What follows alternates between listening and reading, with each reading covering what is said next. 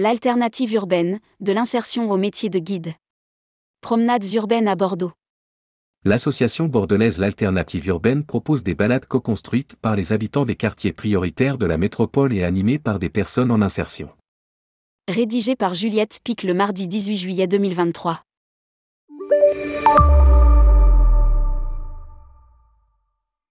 Comme des gritteurs, mais en mieux. C'est un peu ce que pratique l'association L'Alternative urbaine Bordeaux. Pour aider à l'insertion de personnes au chômage de longue durée, elle propose une série de balades dont elles deviennent guides, ou plutôt éclaireurs urbains. Cette activité rémunérée représente un tremplin de retour vers l'emploi. Affirme l'association, qui précise.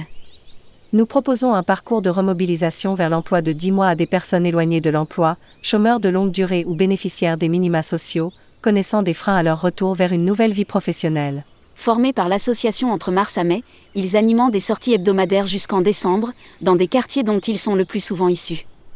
Ces balades urbaines pédestres, co-construites avec les habitants S et les acteurs RIS des territoires concernés visent aussi à valoriser les quartiers populaires de la métropole, pour montrer un nouveau visage et casser les a priori.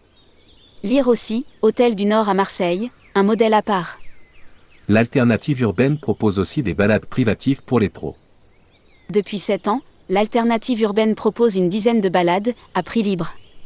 Nos balades vous entraînent dans les quartiers peu fréquentés par les visiteurs, à la découverte de lieux insolites chargés d'histoire, d'un patrimoine souvent oublié.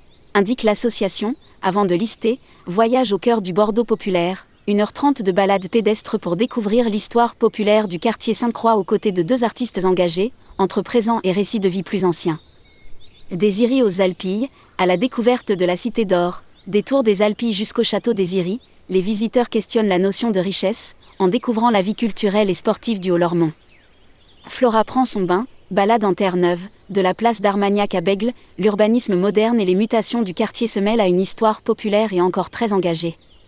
De Jules César à Jules Pinson, une épopée de la rive droite, le long des quais dans le parc aux Angéliques, un quartier en pleine mutation, les éclaireurs par l'innovation sociale et personnalité marquante. Du gris des usines à la voie verte, une escapade haute en couleurs. Les visiteurs découvrent Floirac au fil de l'eau. Une ville en mutation, avec une histoire riche d'industrie, de migration et de verdure. Miroir Miroir, un quartier aux mille une facettes, le quartier du Grand Parc, une balade dans la verdure pour découvrir un quartier porté et investi par ses habitants. Paysage et visage de Palmer, de Palmer à la Morlette, dans un quartier pluriel, entre verdure et horizontalité, cette balade passe des anciens domaines viticoles au Senon de demain. Au fil de la Garonne, de New York à la Cité Jardin, ici on parlera solidarité, entre les traces de la Seconde Guerre mondiale, à l'ombre de la Cité Lumineuse et de la Cité Claveau, au fil de la Garonne. L'association propose aussi des balades privatives d'une durée de 1h30 ou 1h45, pour 5 à 12 personnes, à Bordeaux. Elle s'adresse aux entreprises, acteurs culturels et touristiques dans le cadre d'un séjour, association ou particulier. Les horaires sont flexibles et la durée de la balade modulable. Ajoute l'alternative urbaine. Ces balades peuvent aussi être construites sur mesure, avec un itinéraire spécifique et la possibilité d'aller à la rencontre des acteurs de la vie locale, visites, ateliers, parcours. Une belle proposition originale et engagée, pour un public en recherche d'un tourisme différent et pour des entreprises du tourisme cherchant des idées différenciantes. Lire aussi, DGT Talk, un nouveau média positif et de solutions.